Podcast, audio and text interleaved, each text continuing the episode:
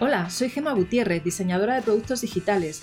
Te doy la bienvenida a un nuevo episodio de píldorasux.com, la mejor forma de aprender diseño de experiencia de usuario explicado con claridad y paso a paso.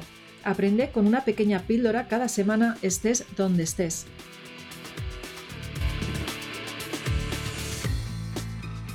Estamos hoy aquí con una antigua compañera de trabajo eh, y amiga con la que pues, eh, me encontré hace ya 10 años, cuando yo volvía mm, de trabajar en, Sevilla, volvía a Madrid y, bueno, en esa empresa pues estaba ella. Y ella se llama María José Tellez, eh, trabaja en Sopra Esteria, de hecho nos volvimos a encontrar en Sopra eh, una vez, curiosamente, saltamos las dos de la empresa en la que estábamos, de la consultora en la que estamos, a, Sopra. Y ella continuó allí y bueno, me gustaría, María José, que te presentaras y nos contaras qué, haces tú en Sopra. Cuéntanos. Hola, Gema. Lo primero, un millón de gracias por invitarme a tu podcast de Píldoras UX. Eh, ojalá el tema que vamos a tratar hoy sea atractivo o por lo menos algo divulgativo y enganche a la audiencia. Y bueno, contarte, pues eh, como un poco tú has dicho ya, somos viejas camaradas. Llevo casi 25 años en el mundo de diseño de experiencia de usuario, empecé en medios de comunicación, luego en banca, en diferentes consultoras. Ahora estoy en Soprasteria y en este tiempo he tenido ocasión de trabajar en todo tipo de sectores. El último año he estado en el sector de la industria y ahora me interesan mucho proyectos que tienen que ver con datos, con diseño, con humanidad, con ética, con inteligencia artificial y qué más, mira, aparte soy mamá de dos niños maravillosos y tuve ocasión de certificarme como coach por la Federación Internacional de Coaching. Eh, qué, interesante, la verdad es que me encanta que hagas tantísimas cosas. Bueno, se me ha olvidado, María José, decir de qué íbamos a hablar hoy en este episodio. Vamos a hablar sobre el rol de la UX Designer en inteligencia artificial. Vamos a comenzar hablando de un libro que yo compartí contigo, creo que fue en el 2014, ¿no? O antes ah, incluso. sí, sí, sí, sí. Que me acuerdo que, cuando nos poníamos a hablar, pues siempre teníamos en común muchas cosas y, ese libro que, te recomendé, que se llamaba La Cuarta Revolución Industrial, eh, bueno, te recomendé porque yo lo había leído y te dije, este libro te va a parecer, o sea, léelo porque te va a gustar seguro. Sí, es el de Jeremy Rifkin, ¿verdad? Sí. Sí, sí, sí el de la Tercera Revolución, sí, sí. Y, entonces, curiosamente, de eso hace ya mm, más de seis años y sin embargo yo todavía cuando hablo a mis estudiantes de, la cuarta revolución industrial no saben lo que es. Entonces creo que es un tema que podríamos comenzar hablando un poquito de qué es la cuarta revolución industrial y lo que sabemos de la tercera, ¿no? del movimiento ludita. Cuéntanos un poquito sobre esto. Vale, sí, me trae a la mente esas conversaciones que teníamos tan filosóficas con esas ganas de cambiar el mundo. Pues mira, a ver, eh, hace como un par de semanas, que seguro que lo habéis visto en, en los informativos, se reunió el Foro Económico Mundial o el Foro de Davos, que es esta asociación que está formada por los líderes del planeta, que al final se encargan como de dibujar las líneas maestras de lo que tiene que ser la política económica y social en los próximos años.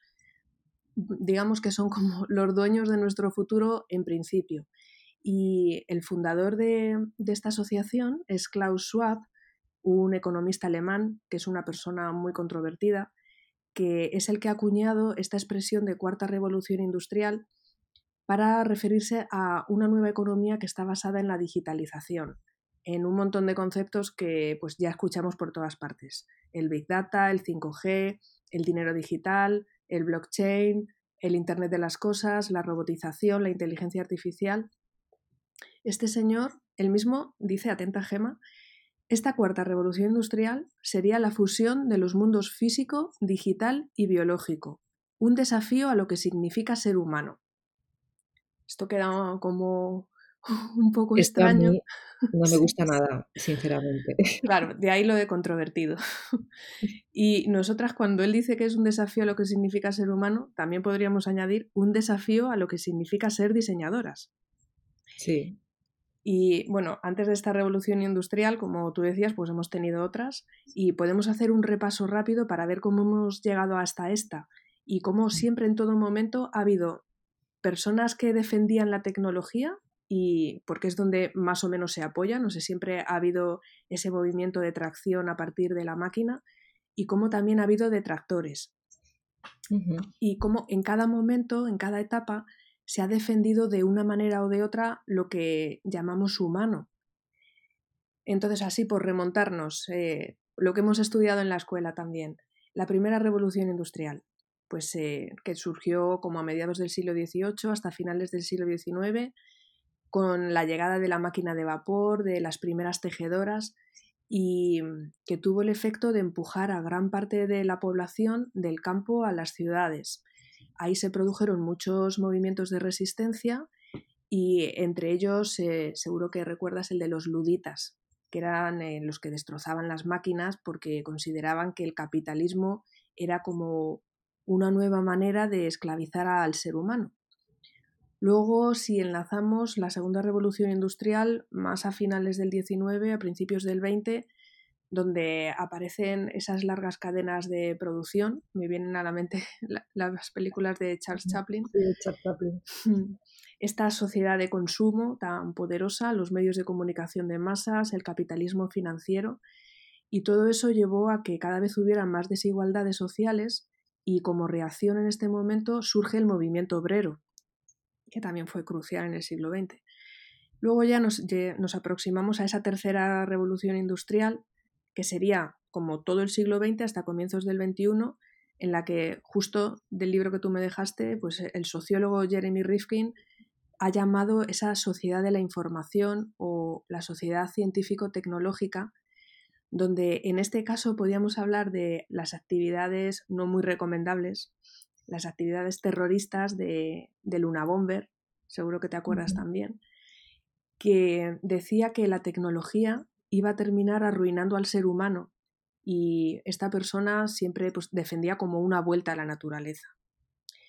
Y así un poco con ya el contexto de pues, este proceso de revoluciones que hemos vivido, volvemos otra vez al punto de partida, a, este escenario de la cuarta revolución industrial, donde pues también estos superlíderes hablan de gran reseteo o de un nuevo orden mundial, que pues por otro lado también pues, se ha llamado Estado tecnocrático o un mundo digital como basado en un optimismo tecnológico y que al final vamos a estar de una manera pues eh, como muy orientado por la inteligencia artificial.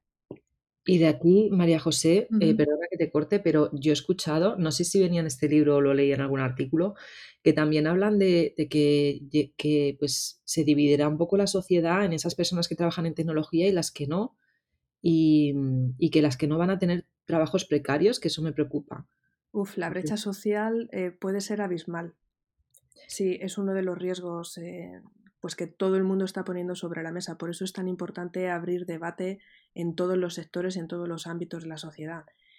Mira, uno de los filósofos mm, un poco críticos con, esta, con este movimiento es eh, Harari, el autor de la trilogía de Sapiens. A lo mejor te suena el libro este también de Homo Deus, que fue muy famoso hace un par de años. Y pues esta persona dice que para dominar un país ya no hace falta tanques, consigues los datos personales y biológicos de la población y quien tiene el poder sobre esos algoritmos puede tener el poder de manipular y, puede llegar incluso a imponer una dictadura digital. Entonces, claro, escuchamos todo esto. Sí, Gemma, no sé si querías decir algo. Es que te iba a decir que en mi, en el en mi cumpleaños del año pasado mis amigos me regalaron el último libro de este hombre, pensando que, que, me iba a gustar, ¿no? Y, ya me he leído la mitad y la verdad es que no estoy, no estoy de acuerdo con, su pensamiento. Él, sí que cree que los seres humanos acabaremos siendo máquinas. Sí, él habla de un tecnohumanismo. Y cree que es la evolución natural del ser humano. Entonces mm, es muy preocupante que haya gente ahí fuera eh, trabajando para que eso suceda, ¿no? Mm, es el contexto en el que estamos ahora y es eh, pues algo en el que también nos vamos a tener que definir y decidir hacia dónde queremos ir como humanos. Es un debate que a lo mejor hasta antes nunca se había dado en la sociedad. Mira, escuchando todo esto, pues eh, parece como que vamos encaminados irreversiblemente a un mundo distópico, a un mundo extravagante y pues también seguro que has oído el término de que estamos en la economía de la atención o del feudalismo digital. Sí y que se está hablando ya de implantes como algo cada vez más cotidiano. Y pues alguna vez también hemos hablado nosotras de que a lo mejor en nuestra generación no lo vivimos, pero que el resto de generaciones pues van a estar mucho más orientadas a aceptar este tipo de cosas. Y nosotras como diseñadoras, pues a lo mejor ya no tenemos que tratar esa interacción persona-ordenador, que es lo que hemos estudiado, sino de evolucionar, de ir un poco más allá y de ver cómo interactúa el cerebro con la máquina, como una especie de fusión entre carne y sensores. Vamos, que al final como diseñadoras vamos a tener también que posicionarnos y decidir cuál va a ser esa participación. Y no sé, no sé hasta qué punto está esto evolucionado. Sí que sé que están investigando para, por ejemplo, poder tener una, lentilla en el ojo y conectarte a Internet desde la lentilla. O han hecho ya pruebas de, poner un, eh, en el dedo, por ejemplo, algún tipo de, o en, la, o en la mano, algún tipo de chip para poder hacer pagos. Eh, y, no sé, o sea, me parece un poco de locura. Seguro que, los que las personas que nos están escuchando también, si lo han escuchado por primera vez. Eh, y no sé aquí, pues, ¿qué, qué, pensará la gente, ¿no? Porque yo siento un poco como que ahí fuera hay gente tomando decisiones por, por, el resto de los seres humanos de este planeta sobre cuál va a ser nuestro futuro y hacia dónde va a ir, ¿no? Lo malo es que las compramos sin ser conscientes, sin darnos cuenta. Y lo que decía, sí, yo creo, eh, en Suecia ya hay una especie de llavero digital que tienes en tu dedo y puedes pagar y puedes incluso eh, asociar determinadas eh, acciones de Internet para ejecutar esas acciones y el mundo de los cibor cada vez está más presente. Bueno, y continuando, ¿qué, qué, es, ¿qué, es, esto? ¿De qué se habla? ¿De qué habla Klaus cuando habla del gran reseteo? y el nuevo orden mundial. Uf, eh, eso creo que casi que nos podría dar para otro podcast, pero creo que puede enlazar muy bien con, con esto que otros científicos y mm, otros expertos en tecnologías vienen advirtiendo ya desde hace unos años. Seguro que has oído que Elon Musk o Stephen Hawking han, han hablado de, de esa amenaza existencial que existe para la humanidad y de que es necesario abrir un debate social en el que participen todas las capas de la sociedad, porque la inteligencia artificial no es una amenaza como las que hemos podido vivir, como la amenaza nuclear, sino que es algo como mucho más concluyente y puede llegar a extinguir a la especie humana. O sea, ahora mismo se está diciendo que en la evolución actual la inteligencia artificial, si se pudiera comparar con algo, pues tiene la inteligencia de un mosquito. ¿Qué quiere decir esto? Pues que la puedes programar, que puedes orientar a un objetivo, que va a aprender del entorno, pero no sale de ahí. Puede encontrar patrones y luego con ese conocimiento encontrar a que se tomen mejores decisiones.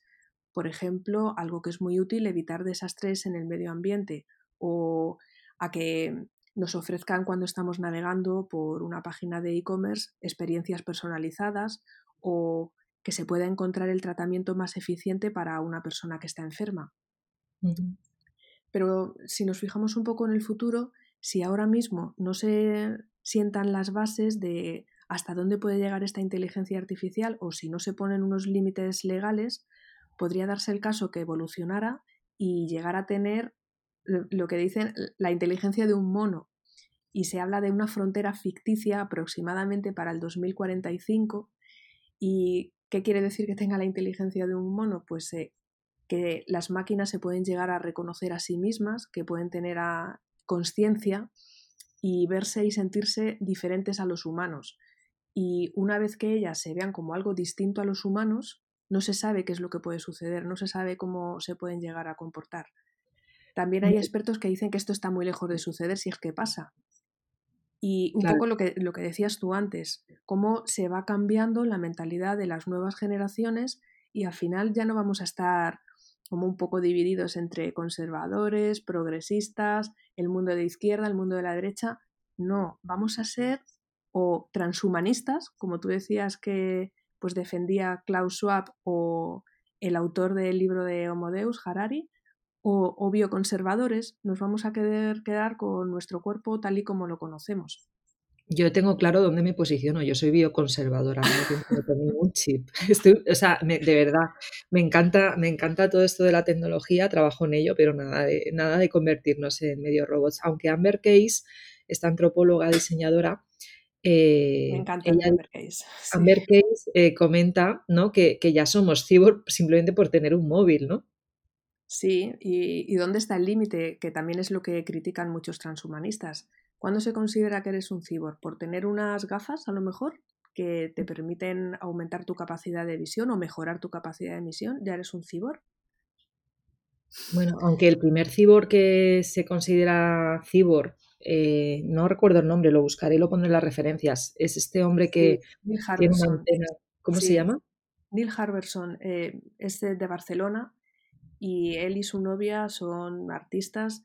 Esta persona nació con una deficiencia visual, no veía colores y él mismo diseñó una antena que pues no sé muy bien cómo la tiene integrada, si en el nervio óptico o bueno, en alguna parte del cerebro para poder ver en colores. Y también se conecta con internet directamente con esa antena. Y no sé hasta dónde habrá evolucionado más.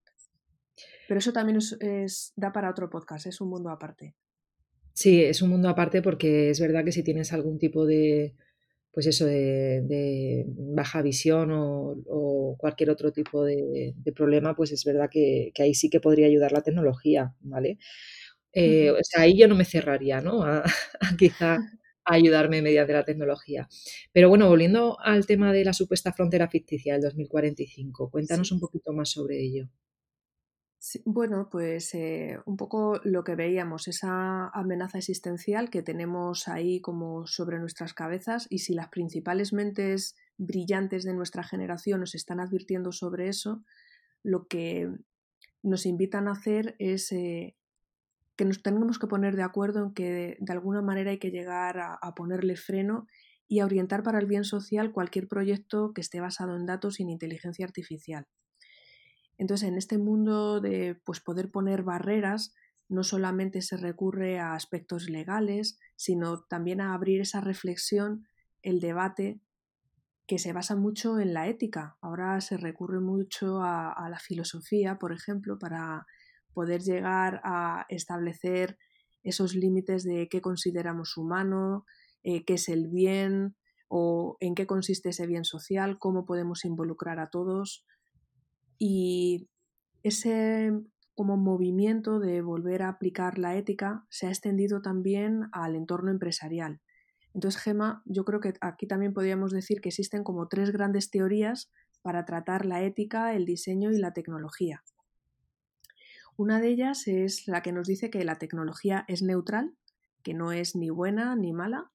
Sería la visión del instrumentalismo y para defender a esta teoría se suele recurrir a, un clásico ejemplo y es decir que las armas como tal en sí mismas no matan, sino que son las personas las que matan.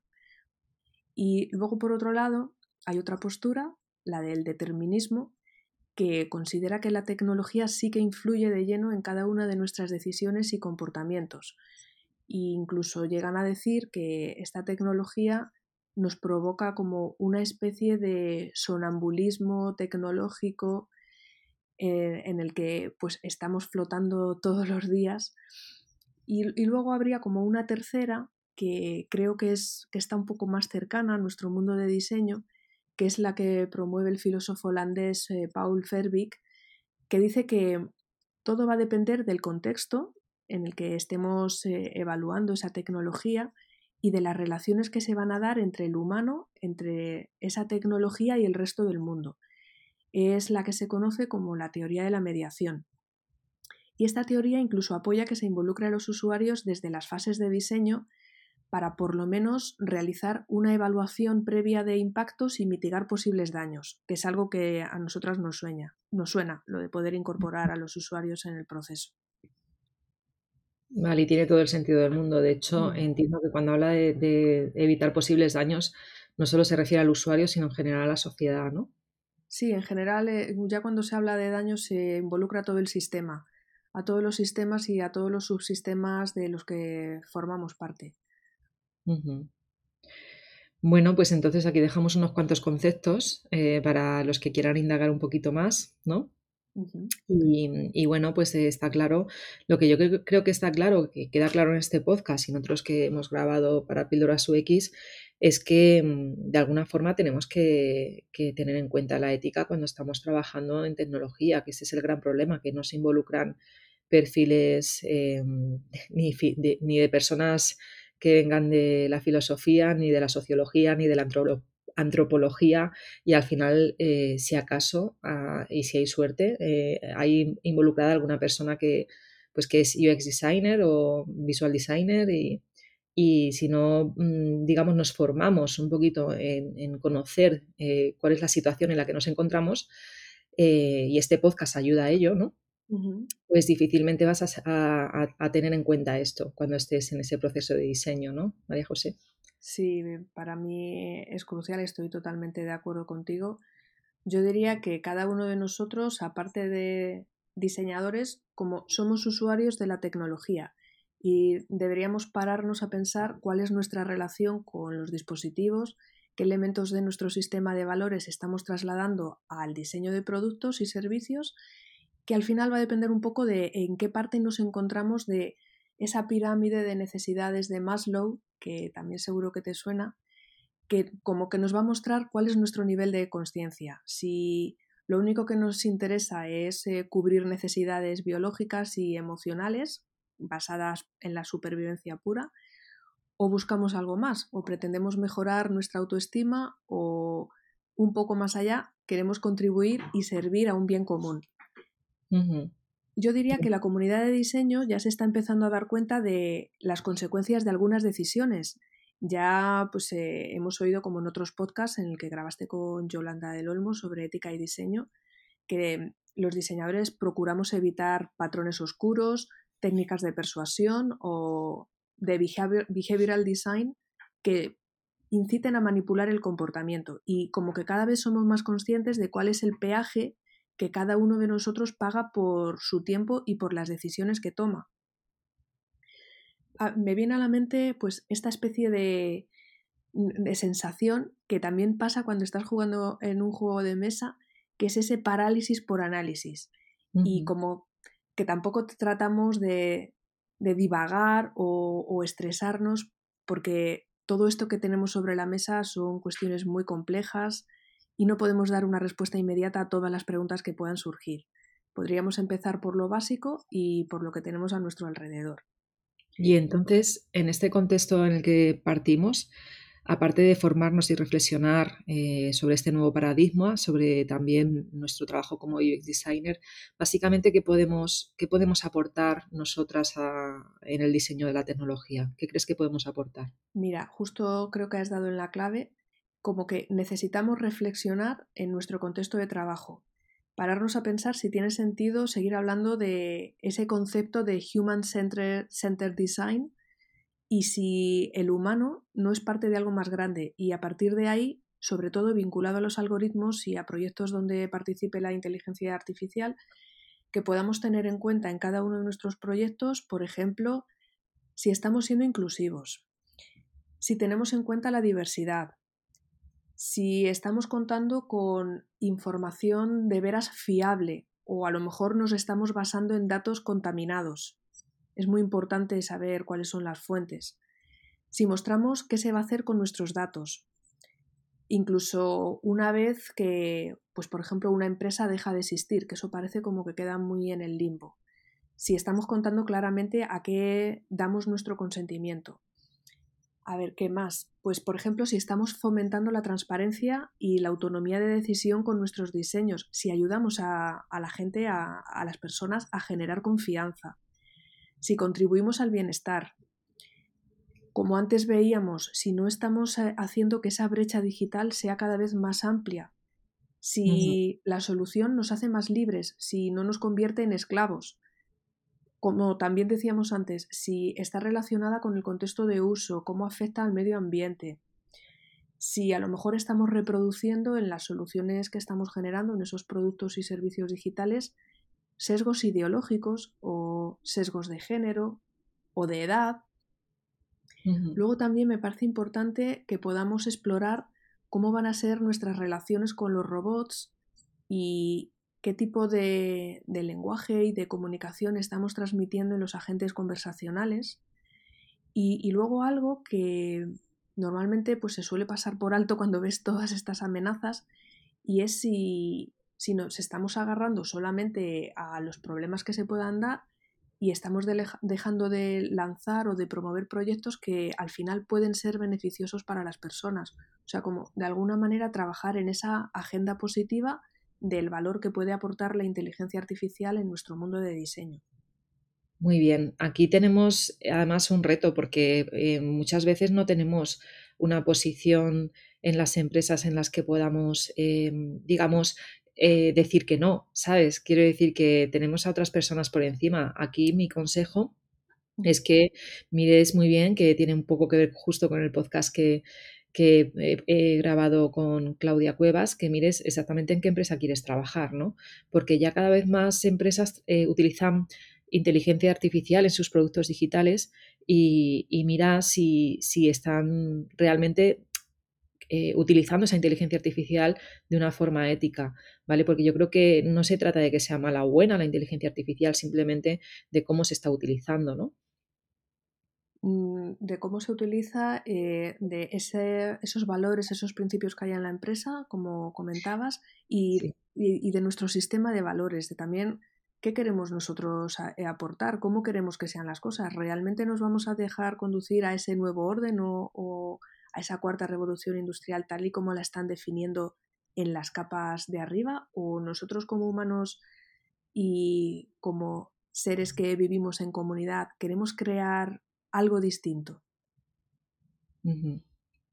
Muy bien, pues eso es lo que, lo que quiero sobre todo que se quede esta semillita plantada en la cabeza de la gente que nos está escuchando y, que piensen ¿no? que cuando están eh, diseñando un producto digital o un servicio digital, pues el impacto que puede generar en la vida de las personas. ¿no? Y, encima, si ese producto digital tiene esa inteligencia artificial, pues ver realmente si está ayudando o no y, bueno, decidir si quieres formar parte o no del desarrollo de, ese producto, ¿no? Sí, mira, eh, un poco también si nosotros nos seguimos considerando como los representantes de los usuarios y de las usuarias en las empresas, si vamos a, ser esa voz interna frente a los intereses de negocio y tecnología, pues eh, primero ese trabajo previo en nosotros mismos y luego, como decías antes, como subraya la antropóloga Amber Case, defender un poco la, calma dentro de la tecnología. ¿Cómo, cómo podemos eh, orientarla para ese bien social y, realmente también comprender, formarnos, estudiar, saber qué pueden hacer los algoritmos y, y qué no pueden hacer. Y hacer preguntas, ser como una especie de pepito grillo dentro de la organización, porque a lo mejor las otras personas no son malintencionadas, simplemente pues eh, siguen un paradigma y no se han dado cuenta de las consecuencias que se pueden dar eh, si aplican una u otra filosofía.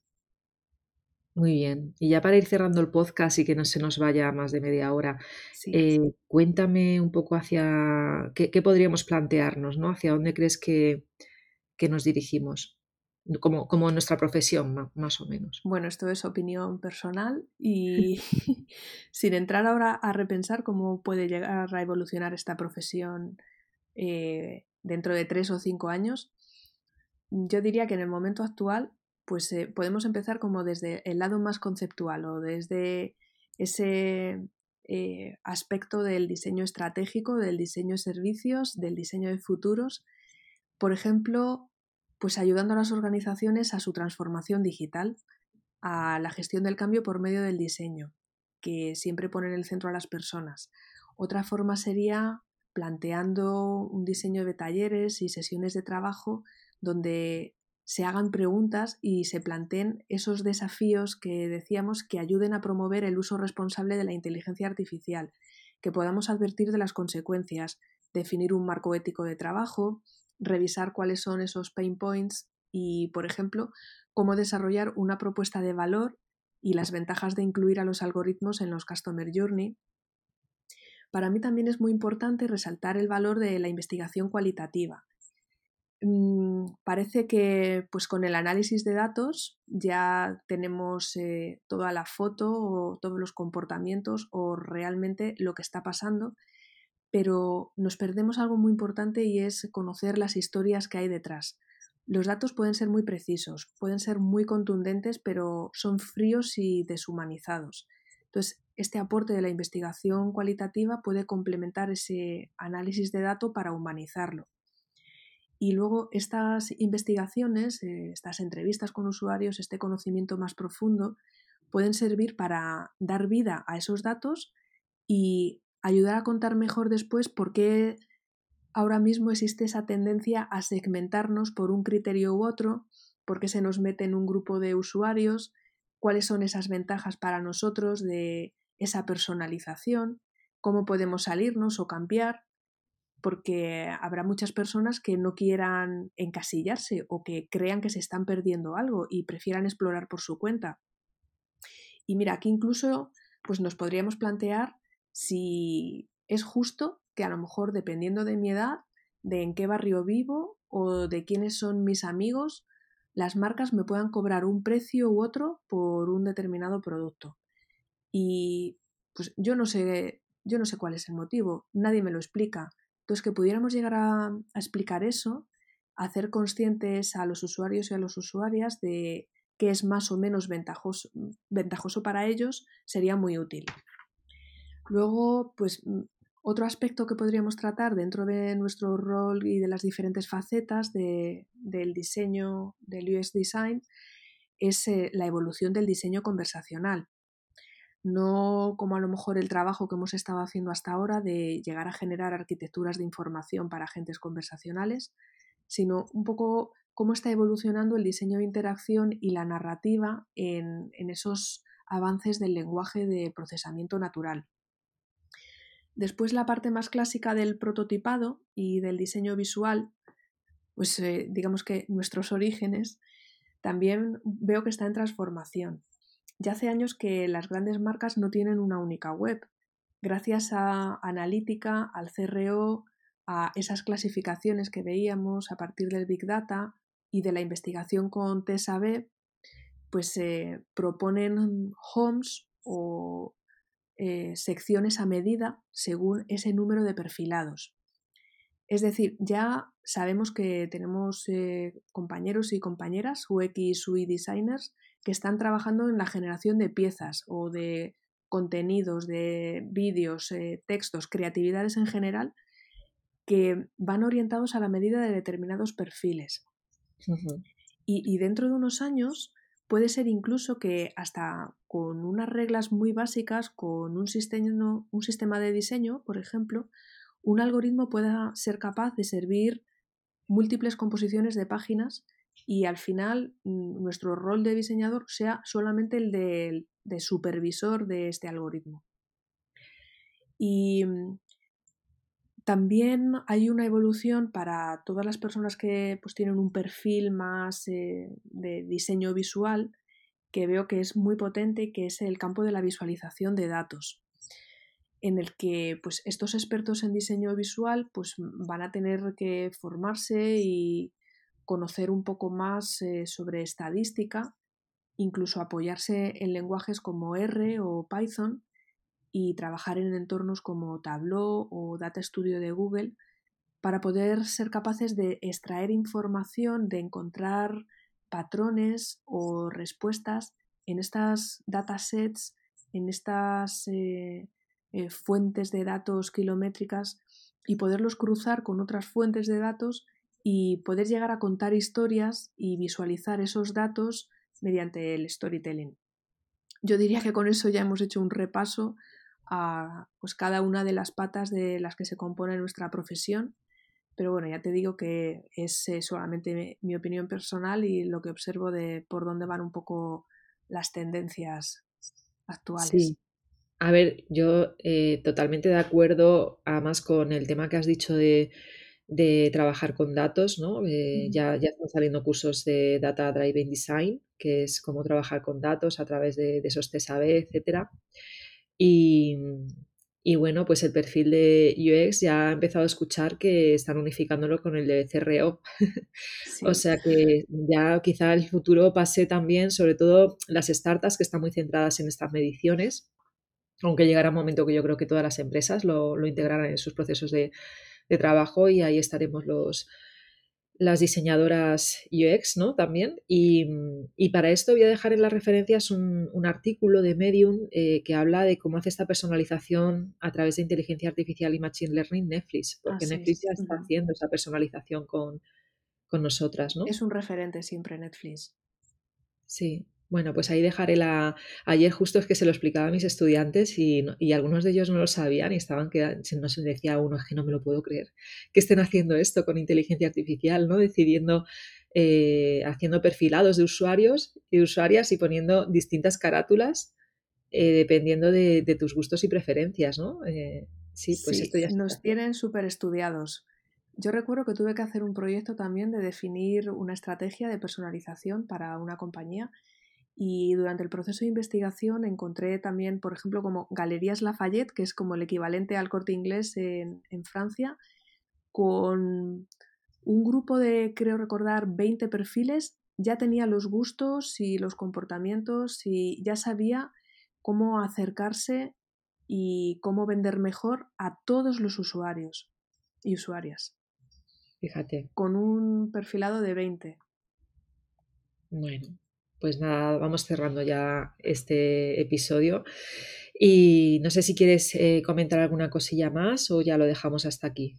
Bueno, creo que hemos dejado muchos temas abiertos, que hemos ido abriendo ventanas que, pues, eh, no sé, me encantaría a lo mejor profundizar si, si, la gente está interesada. Ojalá pudiéramos seguir pues, hablando sobre transhumanismo, sobre ética, inteligencia artificial y cualquier tema que consideréis de interés en este sentido.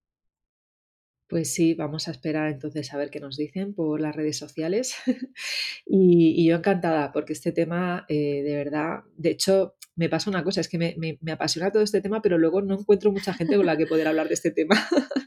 Bueno, pues eh, me encantaría que pudiéramos seguir la conversación. pues nada, muchísimas gracias por tu tiempo, María José, y nada, seguimos en contacto. Bueno, muchas gracias de veras, Gema, por prestar este, atención a este asunto que a mí me parece que es muy candente y lo dicho, espero que haya resultado interesante a todas las personas que son fieles a Píldoras UX y un abrazo muy fuerte. ¿Deseas ser UX Designer? Si es así, te recomiendo descargar también mi guía Quiero ser UX, donde encontrarás muchos recursos de libros, cursos y consejos para aprender mi profesión. Muchas gracias por escucharme y hasta la semana que viene.